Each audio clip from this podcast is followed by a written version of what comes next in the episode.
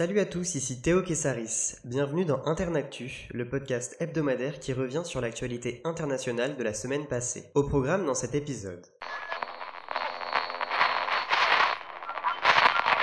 En Biélorussie, la contestation s'est intensifiée cette semaine. Selon le ministère de l'Intérieur biélorusse, plus de 500 manifestants ont été arrêtés lundi à Minsk. Une majorité d'étudiants et retraités ont gagné la rue et répondu à l'appel à la grève générale lancée par l'opposition contre le président Alexandre Loukachenko. Svetlana Tikhanovskaya avait adressé au chef d'État, il y a quelques jours, un ultimatum du peuple l'enjoignant de démissionner avant le dimanche 25 octobre. Celui qui est appelé le dernier dictateur d'Europe a de se plier à ces conditions. Après un onzième dimanche de manifestation ayant réuni 100 000 personnes, l'opposante phare du régime a appelé à une grève dès le lendemain. D'après les médias, quelques groupes de grévistes ont été recensés au sein de nombreuses entreprises contrôlées par l'État, mais cela ne fut pas le cas des sociétés publiques les plus importantes. Les actions grévistes ont eu une incidence limitée cette semaine, mais le pouvoir craint d'être fragilisé si elles se poursuivent. Entre 2000 et 3000 personnes ont défilé à Minsk lundi, abondant la principale avenue de la ville. Depuis le début du mouvement de contestation, en août, plus de 15 000 personnes ont été arrêtées.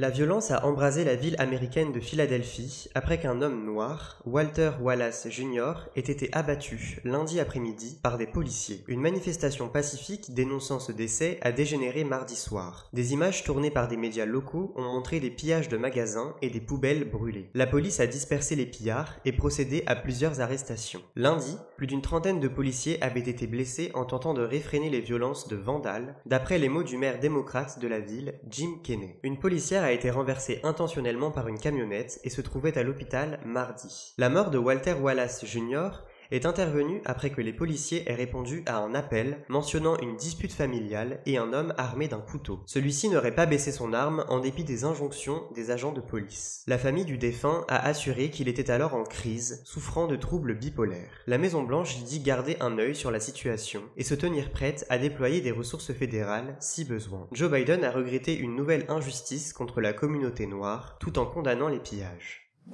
Les relations entre ces deux pays ne cessent de se détériorer. Lundi, le président turc Recep Tayyip Erdogan a appelé à boycotter les produits français, quelques jours après le rappel par Paris de son ambassadeur à Ankara. Plus tôt, le chef d'État avait mis en cause, à deux reprises, le week-end dernier, la santé mentale d'Emmanuel Macron. La Turquie reproche au président français d'avoir affiché son soutien aux caricatures du prophète Mahomet durant l'hommage à Samuel Paty, enseignant français décapité pour avoir montré les dessins à ses élèves en classe. Un assassinat qualifié de monstrueux par les autorités turques. Erdogan a accusé certains dirigeants européens de fascisme et de nazisme et a déclaré, je le cite, une campagne de lynchage semblable à celle contre les juifs d'Europe avant la Seconde Guerre mondiale est en train d'être menée contre les musulmans. Fin de citation. Dans le monde musulman, les manifestations de colère se sont multipliées. Au Qatar, des produits français ont été retirés des rayons de certains supermarchés. Les Jordaniens ont lancé une campagne similaire visant à remplacer les produits français par ceux d'autres pays. Le hashtag Our Prophet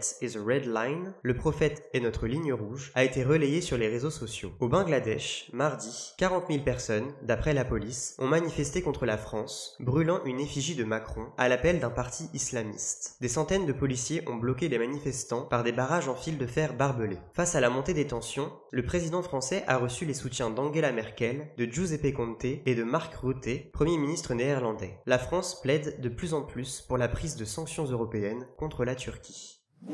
L'apaisement semble avoir gagné la Guinée après de violents heurts survenus la semaine dernière dans la foulée de la victoire électorale d'Alpha Condé à la présidentielle. Mardi 20 octobre, avant la publication des résultats officiels, le chef de l'opposition, Selou Dalin Diallo, avait revendiqué sa victoire. La violence avait explosé dans la banlieue de Conakry où les forces de sécurité avaient été déployées. Selon le gouvernement, 21 morts sont à déplorer quand l'opposition recense au moins 27 personnes tuées. La France et les États-Unis ont exprimé leurs préoccupations sur la fiabilité du scrutin la montée des violences. Ils ont appelé toutes les parties à résoudre pacifiquement les différents électoraux. Célou d'Alain Diallo, déjà battu par Alpha Condé en 2010 et 2015, a l'intention de contester les résultats en justice. Il a salué la réaction du chef de la diplomatie européenne, Joseph Borrell, qui note des interrogations sur la crédibilité du résultat, la remontée des procès-verbaux et le décompte final des votes. Fin de citation. Alpha Condé débute un troisième mandat controversé, alors que la constitution guinéenne limite à deux le nombre de mandats présidentiels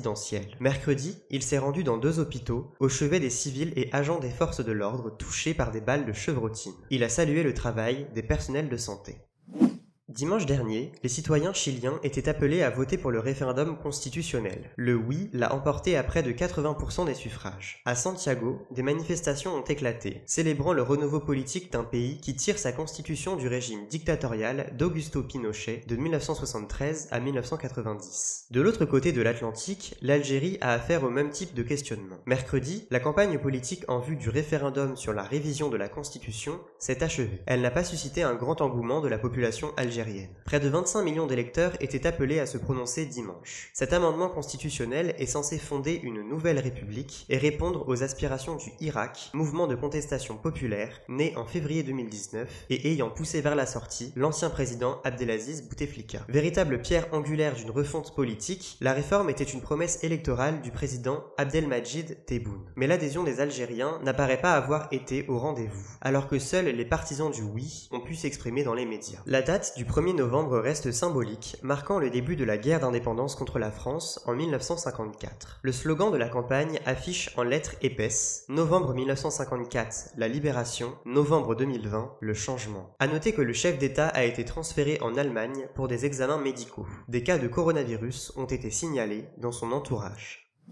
À Kaboul, capitale afghane, une explosion a retenti samedi dernier près d'un établissement de formation d'étudiants. Cet attentat suicide, perpétré par l'organisation État islamique, a fait 24 morts. L'ouest de Kaboul est en majorité habité par les Hazaras, une ethnie chiite prise pour cible par l'organisation terroriste. Par le compte Twitter de leur porte-parole Zabiullah Mujahid, les talibans ont assuré n'avoir aucun lien avec ce drame. En mai dernier, des hommes avaient attaqué une maternité dans la même zone. 18 personnes, y compris des infirmières et femmes accouchant avaient péri. En parallèle, un revers a été imposé aux terroristes samedi. Les services de renseignement afghans ont annoncé sur Twitter la mort de l'Égyptien Abu Moussin al-Masri, le numéro 2 d'Al-Qaïda dans le sous-continent indien. Les forces spéciales afghanes ont tué cet homme, dont le nom figure sur la liste des terroristes les plus recherchés du FBI. Un mandat d'arrêt avait été émis par les États-Unis en décembre 2018. Ce succès intervient dans un contexte de négociation pour la paix entre le gouvernement afghan et les talibans. C'est parce qu'ils hébergeaient Al-Qaïda en territoire afghan que les talibans ont subi l'intervention des Américains au lendemain des attentats du 11 septembre 2001. Ils se sont opposés à l'État islamique, depuis battu dans l'est de l'Afghanistan.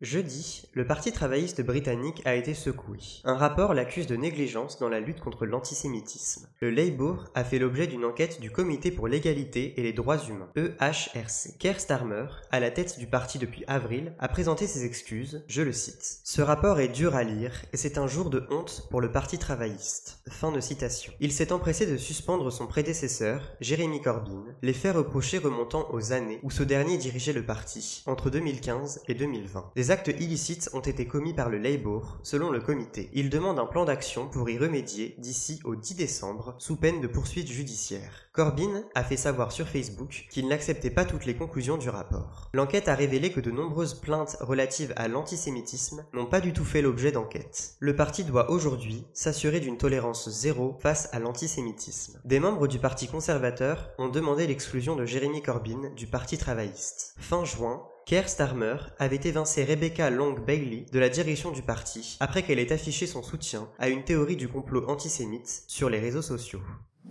L'information insolite de la semaine. Le Qatar regrette. Le 2 octobre dernier, des agents de l'aéroport de Doha ont découvert un nouveau-né abandonné dans les toilettes. Ils ont fait descendre d'avion des passagères d'un vol à destination de Sydney pour les forcer à subir des examens gynécologiques. Il s'agissait de déterminer si l'une des femmes avait accouché récemment. Mercredi, le gouvernement qatari s'est excusé pour la détresse et la violation des libertés individuelles infligées aux voyageuses. L'incident avait provoqué une querelle diplomatique entre le Qatar et Canberra, la capitale australienne protestant contre le sort de ses ressortissantes. Les autorités australiennes ont aussi appris que d'autres vols avaient été concernés, pas moins de 10 selon la chef de la diplomatie australienne Marise Payne. 18 femmes, dont 13 australiennes, ont subi ces examens gynécologiques. Le premier ministre du Qatar, Khaled Ben Khalifa Al Thani, a assuré qu'une enquête complète et transparente serait menée.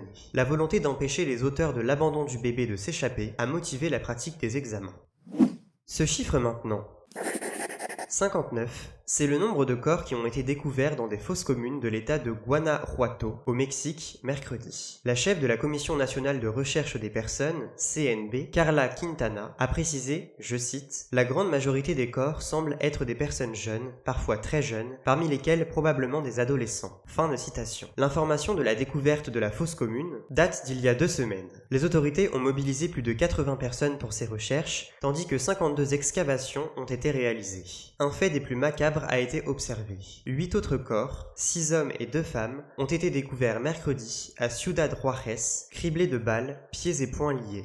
Dans l'état de Guanajuato, une lutte entre cartels fait rage. La Santa Rosa de Lima et Jalisco Nueva Generación sont impliqués dans un trafic de drogue et de combustible. La découverte des corps pourrait être un signe de la recrudescence de la violence. Un centre de réhabilitation pour toxicomanes dans la ville d'Irapuato avait été attaqué par des hommes armés le 1er juillet dernier. 27 personnes avaient péri. Coup de projecteur sur la personnalité de la semaine.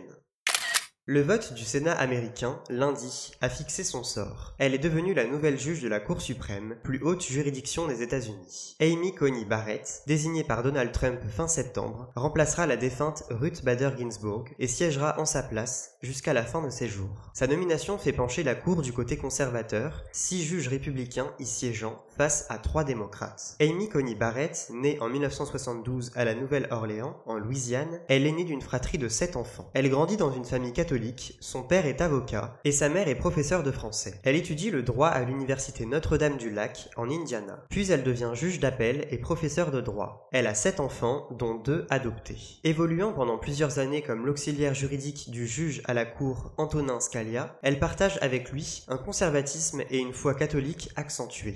Ils prônent tous deux une théorie originaliste. La Constitution américaine doit être interprétée selon la signification qu'elle avait au moment de sa ratification au XVIIIe Les démocrates craignent, après cette intronisation, une remise en cause du droit à l'avortement. Face aux sénateurs, Amy Coney Barrett a assuré qu'elle séparait ses opinions religieuses, morales et personnelles de son devoir d'appliquer la loi en tant que juge. Elle n'a pas exprimé son souhait de détricoter l'arrêt Roe versus Wade, celui qui reconnaît le droit à l'avortement depuis 1973. Mais elle demeure opposée à l'avortement. Membre d'un groupe Droit à la vie, elle conduisait des femmes voulant avorter vers une clinique d'Indiana pour les pousser à poursuivre suivre leur grossesse. L'Obamacare, ou Affordable Care Act, l'assurance instaurée sous Obama, est dans le viseur de la nouvelle juge. La Cour suprême doit examiner un recours contre ce texte le 10 novembre.